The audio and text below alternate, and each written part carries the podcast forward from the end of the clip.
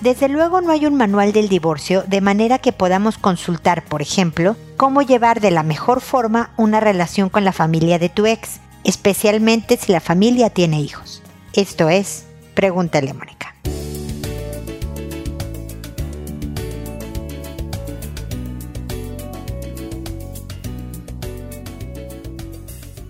Bienvenidos amigos una vez más a Pregúntale a Mónica. Soy Mónica Bulnes de Lara, como siempre, feliz de encontrarme con ustedes en este espacio en que los invito siempre, siempre, siempre a la página. Vayan y oigan todos los episodios. Hay muchísima información sobre crecimiento y conocimiento personal, sobre relación de pareja, sobre educación de hijos. Desde luego están las redes sociales en donde pongo frases, videos, citas, eh, muchas herramientas también para hacer de nuestra vida algo mejor, ¿no? Porque nos conocemos más y porque nos manejamos mejor en el mundo. Todo eso es gratuito para ustedes, entonces de verdad exprímanla, la página, las redes sociales y demás. Ahí estoy, como dicen en mi tierra, a sus órdenes para lo que puedan necesitar. El día de hoy le toca a la relación de pareja, hablar un poco, bueno, de la ex relación de pareja y en específico de la familia de nuestra expareja porque pues se da de todo cuando nos separamos, cuando nos divorciamos, ¿no? Los que no quieren volver a ver a los suegros, a los cuñados, a nadie y los que tienen una relación de amistad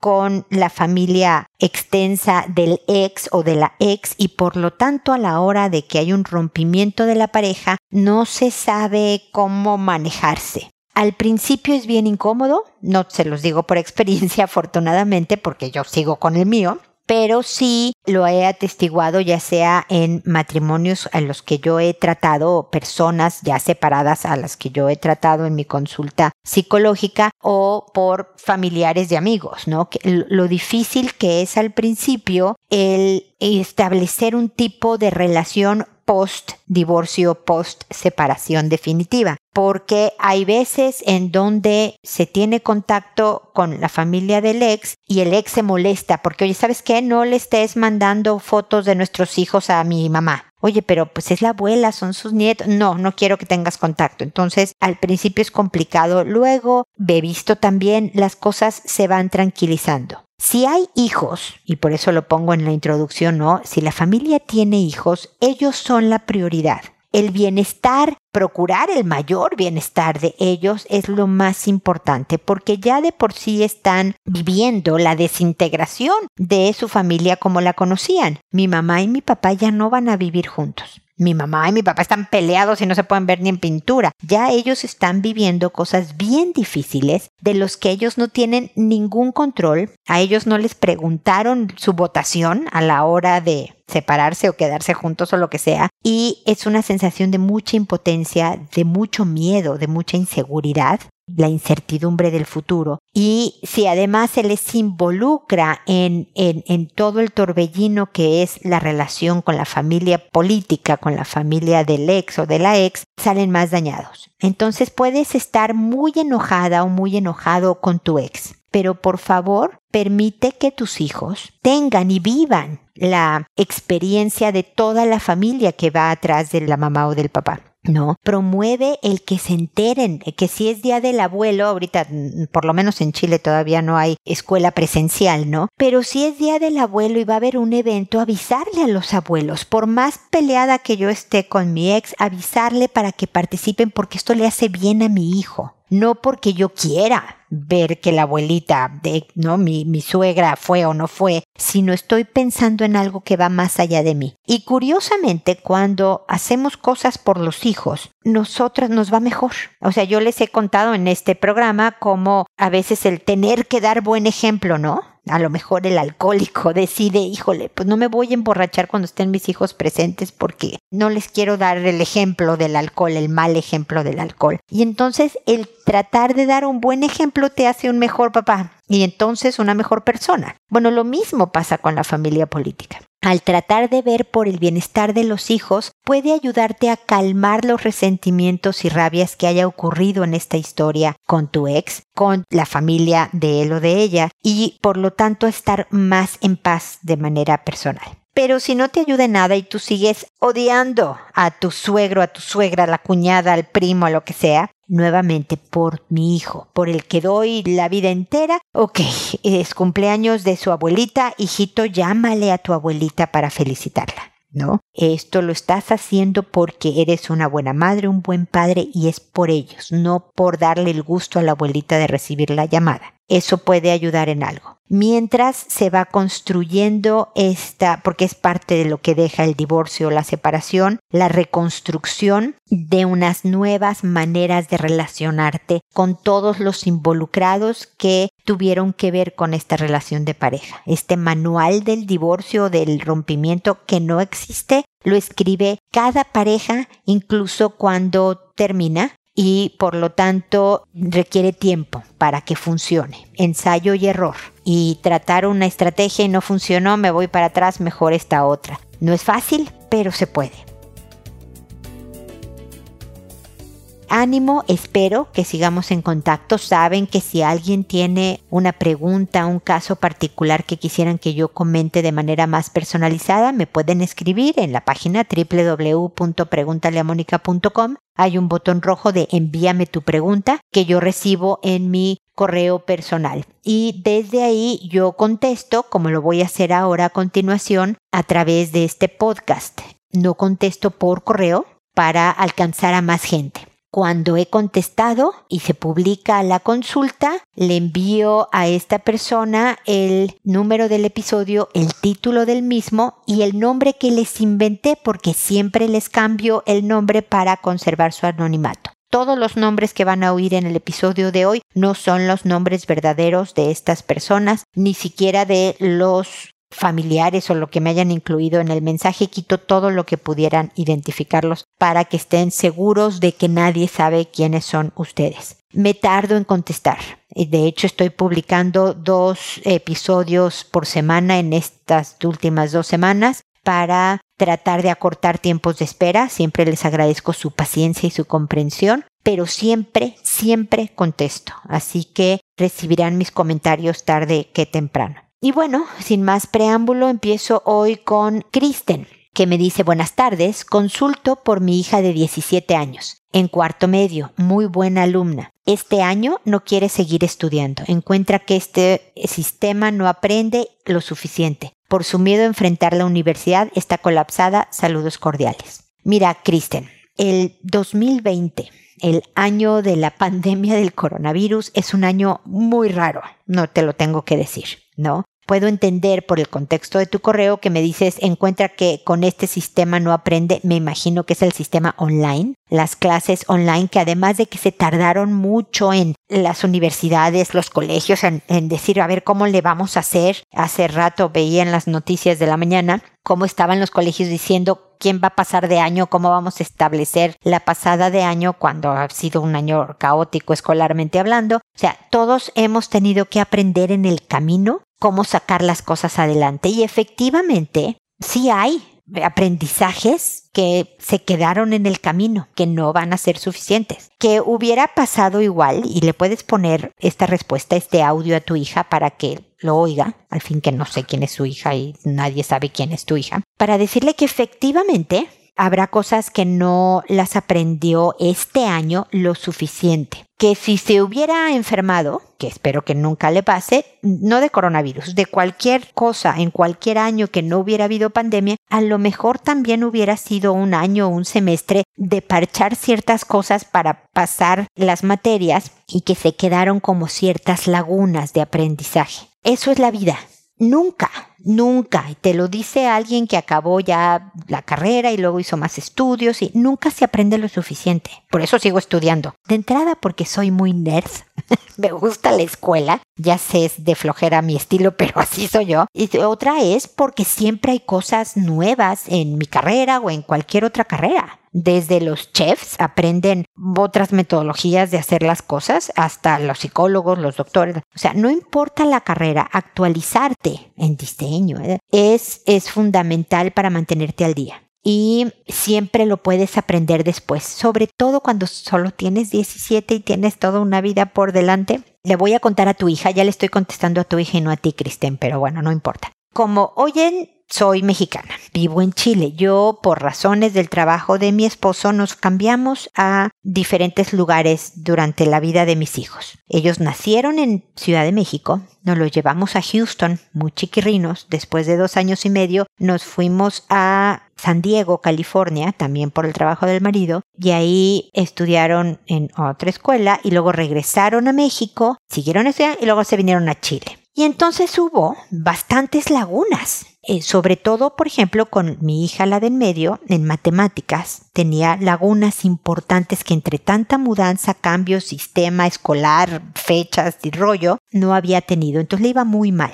Y sí, le puse un profesor, porque yo para matemáticas soy nefasta, mi marido estaba trabajando, yo también, pero además, aunque no estuviera trabajando, no hubiera podido ayudarle en matemáticas. Un profesor buenísimo, lo, lo supe después. Al principio de dar las clases, ella seguía reprobando matemáticas y yo le decía al hombre, que si no me equivoco se llamaba Raúl, le decía, oye, ¿cómo? Pues, ¿qué onda? Te estoy pagando las clases y me dice, señora, estamos tapando parches, estamos, digo, estamos parchando, estamos tapando hoyos de aprendizaje que tuvo su hija por muchísimos años. Total que después de año y medio de clases, para que veas que no es rápido, hija de Kristen, logró entender lo que tenía que entender, pasar de año muy bien, hasta le explicaba a amigas temas de matemáticas, no se hizo una matemática, definitivamente, ya es una mujer de 26 años, estudió diseño, trabaja en diseño, es muy feliz, pero salió adelante yo puedo entender, y lo que me dice tu mamá, hija de Kristen, es que a lo mejor es miedo por enfrentar la universidad.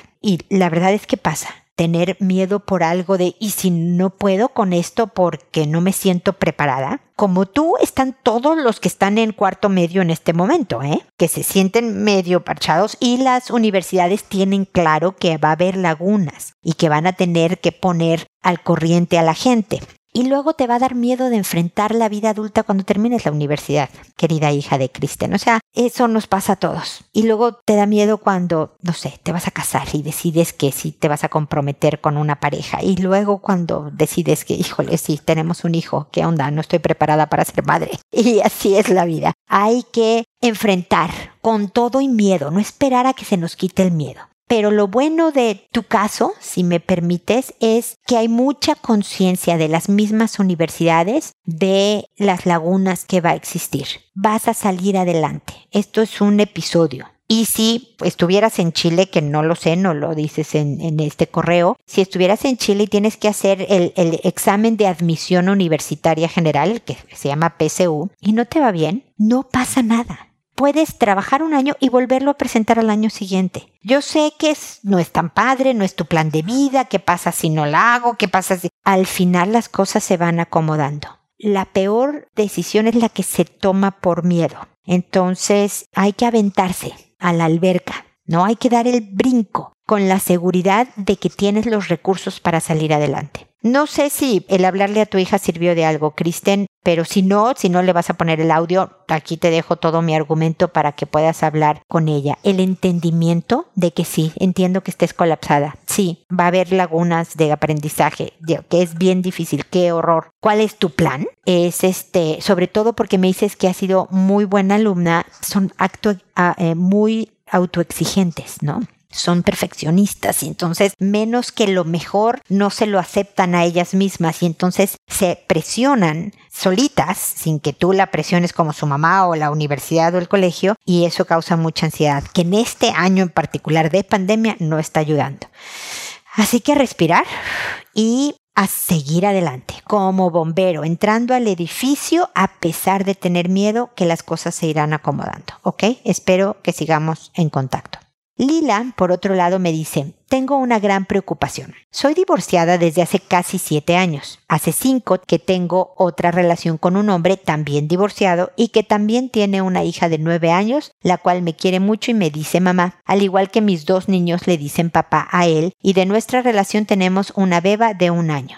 La relación entre todos siempre fue muy buena. Mis niños lo querían muchísimo, pero mi hija mayor comenzó a distanciarse hace algún tiempo y cada que preguntaba por qué, ella no decía nada. Hace unas tres semanas que le pregunté y de la nada al día siguiente ella me dice que no quiere que él venga más porque cada vez que viene le toca la vaginita y eso le incomoda mucho, obviamente. Traté de controlarme, solo le pregunté si le había hecho algo más o si la había lastimado y dice que no. Luego hablé con él y él con su familia, quienes tomaron medidas radicales. Él me habló y jura por lo que más quiere que jamás le hizo nada indebido a mi hija, pero la duda e inseguridad no me deja tranquila. Además, porque mi niña ya no quiere verlo. Y claro, tampoco pienso obligarla a hacerlo. Él consultó con una terapeuta y ella le dijo que probablemente mi niña está pasando por un complejo de Electra tardío, pues con la separación de su padre sufrió mucho y además al parecer ella vio algunos canales de incesto y porno de ese tipo en internet que lastimosamente yo también descubrí que mi padre abrió en alguna ocasión y por lo cual también tuvimos serios problemas pues mis pequeños pasan la mayor parte del tiempo con sus abuelos y me preocupa mucho que mi padre vea eso y ahora mi niña haya visto. De todos modos, no sé si lo que me dice mi pareja sea verdad. De todos modos, tenemos el vínculo de nuestra beba y mi hijo lo extraña mucho, pues nadie más sabe lo que está sucediendo y el motivo de la ruptura. Me siento entre la espada y la pared, y pues parece que si le creo a él, entonces admito que mi hija miente. Y si lo alejo y le creo a ella, siento que no le doy a él la oportunidad ni por nuestra nena ni por nuestros demás niños. Estoy desesperada, le ruego que me aconseje qué hacer y muchas gracias de antemano, Mónica. Híjole, Lila, qué difícil, difícil situación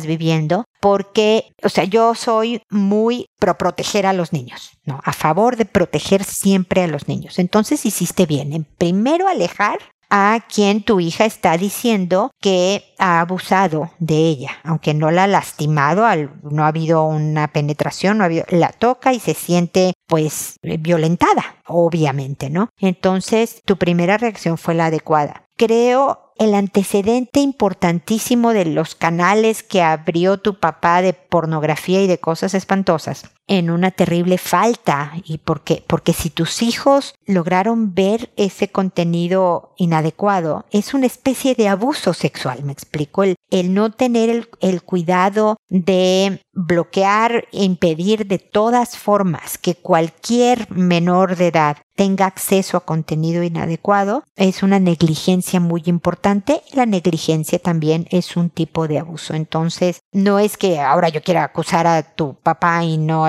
a, tu pareja, pero podría tener una influencia en tu hija, en donde debido al duelo de la pérdida de su papá, las cosas estén difíciles para ella en este momento. Yo sé que debes de haber hablado con ella de incluso de las consecuencias del romper esta familia de, de lo que estaba diciendo, ¿no? Y no le quieres poner ninguna, ninguna carga adicional a lo que está haciendo, pero siempre debe de saber que si reconoce que se equivocó, si así hubiera sido el hecho, que nadie se lo va a tomar a mal, que todos nos hemos equivocado y que has dicho, no sé si le puedes contar alguna mentira más leve que esta, desde luego que tú hubieras desde niña tenido que vivir y lo que aprendiste en el camino y lo importante que fue para ti el que una vez que fuesaste algo que no estaba tan basado en la realidad, lo bien que te sentiste de ser querida y aceptada de todas maneras, para que tu hija sepa que es amor incondicional. Pero si se mantiene Lila, si se mantiene con el hecho de que no, sí, mi, mi, papá o tu pareja o como le llame me ha estado tocando con todo el dolor del corazón, es importante que no lo vuelva a tener cerca. Y tienen que ver la manera de seguir en contacto porque tienen una hija en común, siempre con visitas supervisadas de él porque pues no sabemos si el grado de peligro que pudiera pasar esta bebita. Tus hijos van a tener que vivir el duelo, nuevamente la pérdida de ahora está tu pareja. Entonces aquí va a haber mucho dolor, Lila, y de verdad lo siento mucho. Pero lo primero es creer y proteger a los hijos. Si con el tiempo se descubre que tu hija, por su estado emocional, no por maldad ni mucho menos, no estaba contando los hechos como realmente acudieron, comprensión y empatía y amor, porque es una señal de alerta. Si eso fuera el caso, pero yo creo que ella al ver el rompimiento familiar y todo eso hubiera dicho la verdad al, ver el grado de las consecuencias de lo que estaba diciendo. Pareciera que pudiera ser cierto y el que tuviera el valor de contártelo y la confianza de acercarte a ti para pedirte ayuda y que tú se la dieras es lo que ella más va a necesitar para poder crecer más saludablemente, ¿ok? Así que suerte, fuerza, espero de verdad que sigamos en contacto para lo que puedas necesitar y poderlo seguir acompañando en este difícil proceso.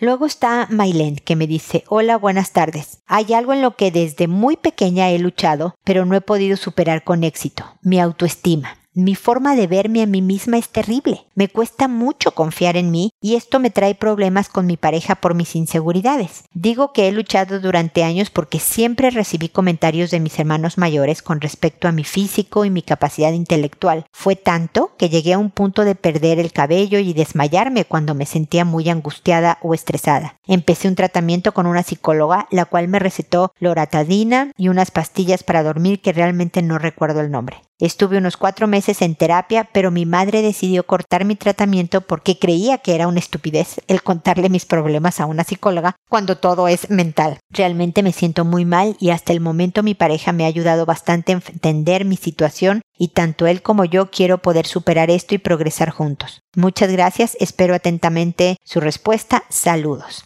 A ver, mi querida Mailen, estoy muy contenta de que me hayas escrito porque y me gustaría, hay mucho trabajo que hacer, Mailen. Tú vas a estar bien y vas a salir adelante. Eso es lo primero que necesito que estés convencida. Porque tienes aquí varias fuerzas que no sé si las volteas a ver. No sé si estás más consciente y más preocupada por voltear a ver lo que no tienes. ¿No? Tus inseguridades, cómo no te sientes bonita o capaz o tal y tal, y no volteas a ver lo que sí eres y tienes, ¿no? Porque, perdóname, para tener novio, para tener eh, pareja, se necesitan muchas habilidades de inteligencia emocional, de carisma, de seguridad, porque el otro te encontró atractiva. Y no solo te encuentra atractiva, te está ayudando, te apoya.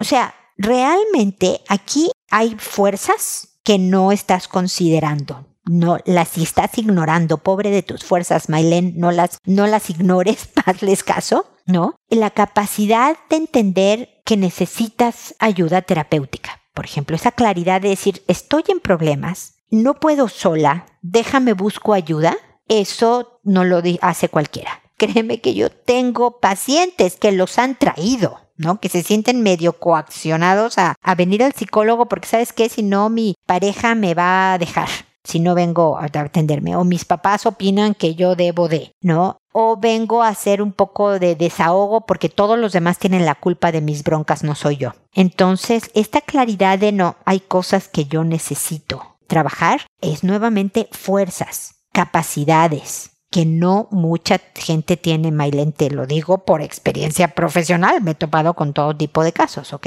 Lamentablemente no has contado con un ambiente que te ayude a seguir trabajando desde esas fuerzas, es decir, hermanos que se dedicaron a hacerte bullying, te vendieron una idea que tristemente compraste, ¿no? O sea, porque si te decían que eras fea o tu pelo era no sé cómo y tú se lo compraste, el decir, sí, soy fea o soy tonta porque dices que también hacían bromas o comentarios de tu capacidad intelectual. Les compraste, te lo vendieron y tú dijiste, ok, sí, deme dos, por favor. Y tampoco de una mamá que no entendía a qué se dedica la psicología, porque no es contarle tus problemas a una psicóloga, nada más es trabajar en ti. El trabajo es tuyo, es conocerte, entender cómo procesas y cómo funcionas en el mundo y aprender estrategias para funcionar mejor.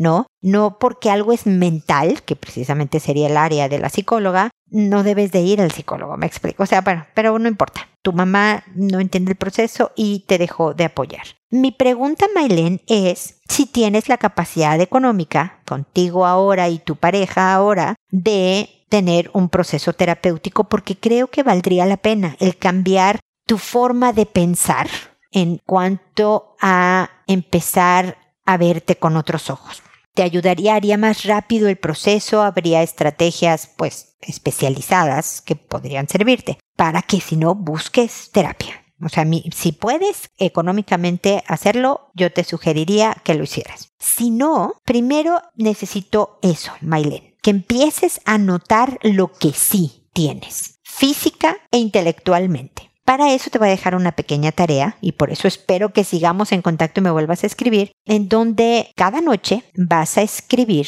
tres cosas que fueron buenas en el día con respecto a ti, física o de capacidad físicamente, del tema físico. Fíjate que hoy me quedó muy bonito el pelo. Hoy me lavé muy bien los dientes. No me importa de qué. ¿eh? Hoy siento que mis ojos se veían más grandes o que mi nariz estaba más bonita. No sé, cualquier cosa. O me gustó cómo el rojo se me veía. ¿no? Hoy me vestí de rojo y es un color que me gusta en mí. Y luego de, de tu capacidad.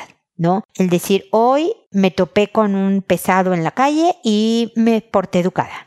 Hoy completé mi trabajo sin problema. Cualquier cosa, hoy acomodé mi closet y me quedó bien organizado. Todo eso habla de capacidades, unas de una habilidad y otras de otras. Hay muchas inteligencias. Entonces, todo es para que tu cerebro empiece a notar lo que al parecer hasta ahorita había pasado desapercibido, lo que sí tienes. Y luego me gustaría, Mailén, que empezaras a poquito, en chiquito, una diaria muy pequeñita, a tomar decisiones que salgan de tu zona de confort, de lo que cómo actuarías normalmente. No sé, si estás en una tienda y te da vergüenza preguntar el precio de algo, vas a actuar, Mailén, como actriz de Hollywood, como si fueras otra persona. Como una persona de fuerte autoestima, actuaría. Entonces respiras y caminas así con la espalda bien recta.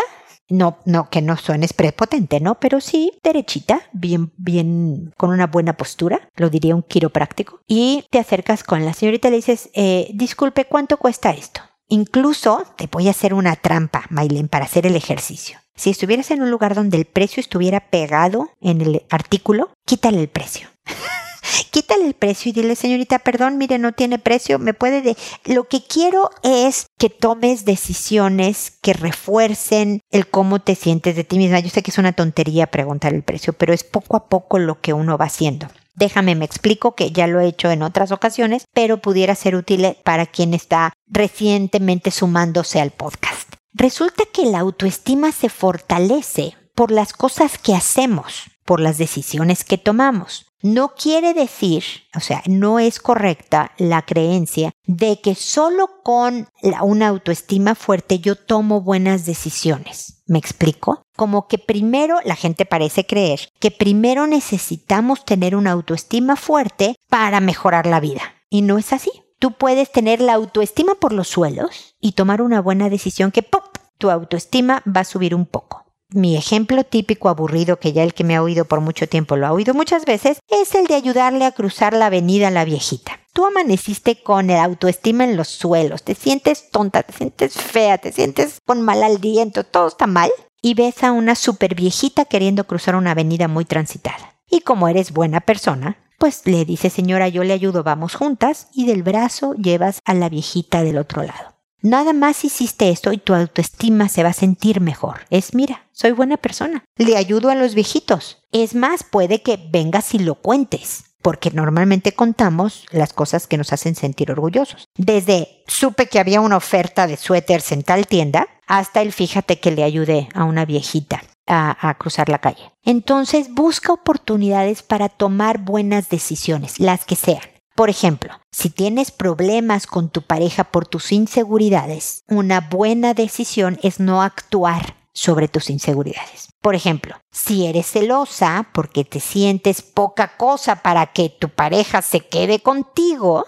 entonces tú nada más no vas a actuar como celosa, vas a actuar como alguien que no siente celos, aunque por dentro te estés pudriendo de los celos, mi querida Mailén. Tú no vas a revisar su celular, no le vas a preguntar dónde estabas, por qué no me hablaste, te hablé 700 veces y no me contestaste. Espero que no hables 700 veces, Mailén. Sino que, ah, hola, ¿cómo te fue? ¿Qué tal tu día? Ay, fíjate que a mí me fue muy bien porque hice frijoles, ¿no? O porque trabajé y cumplí con el proyecto que tenía pendiente. O fíjate que pinté esta pared del cuarto, lo que fuera, que fuera tu día. No que tus inseguridades no manden, mandas tú. Eso te va a hacer sentir, es como hacer ejercicio cuando tienes flojera, ¿no? Que dices, Ay, no quiero, no quiero, bueno, hago esto que sé que es bueno y después dices, hmm, qué bien, hice ejercicio. Bueno, te vas a sentir mejor, tu autoestima se va a reforzar porque tú no actuaste sobre tus inseguridades. Ese es el plan, Mailen. Cuéntame cómo te ha ido con mi tarea, qué opinas al respecto, si te, te, fue bien, te fue mal, todo para que yo pueda acompañarte en este proceso de ir reforzando autoestima. Ojalá me,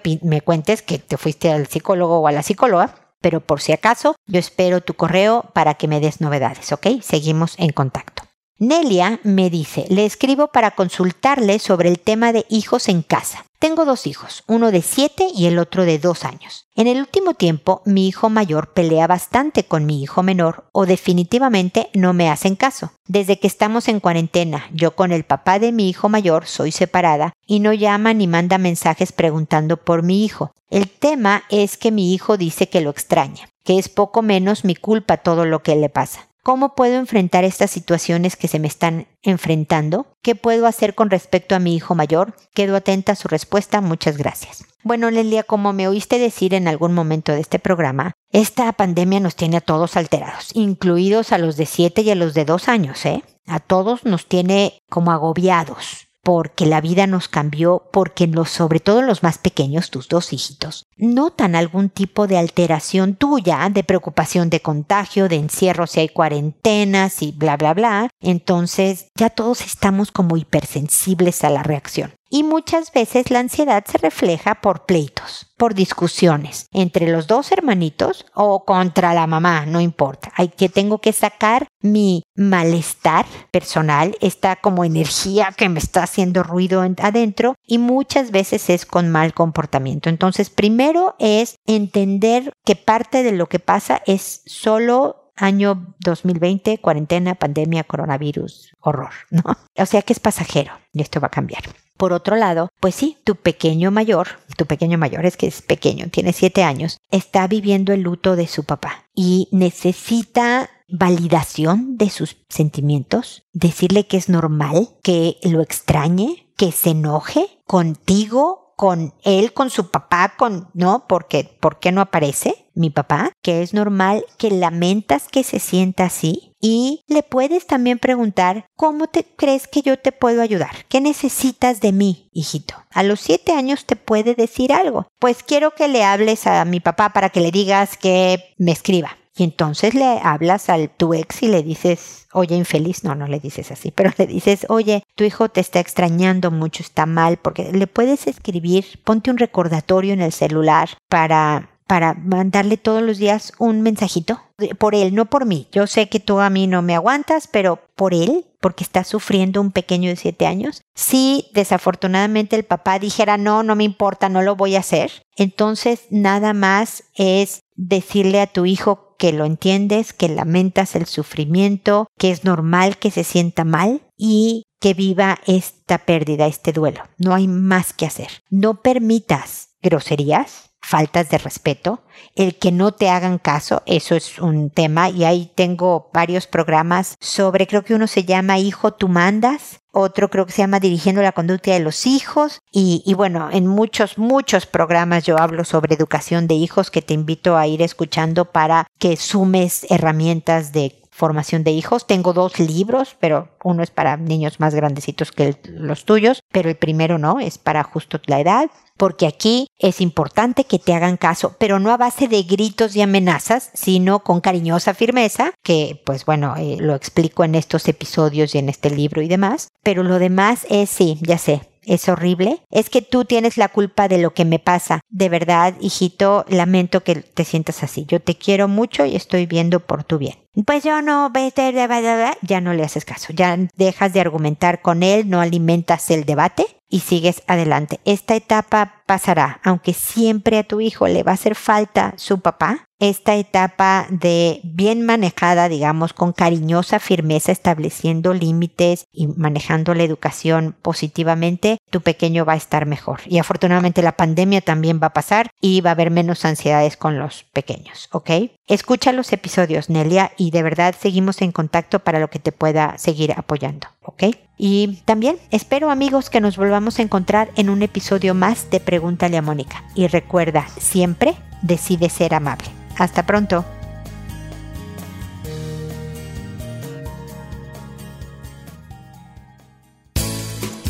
¿Problemas en tus relaciones? No te preocupes, manda tu caso, juntos encontraremos la solución www.preguntaleamónica.com. Recuerda que tu familia es lo más importante.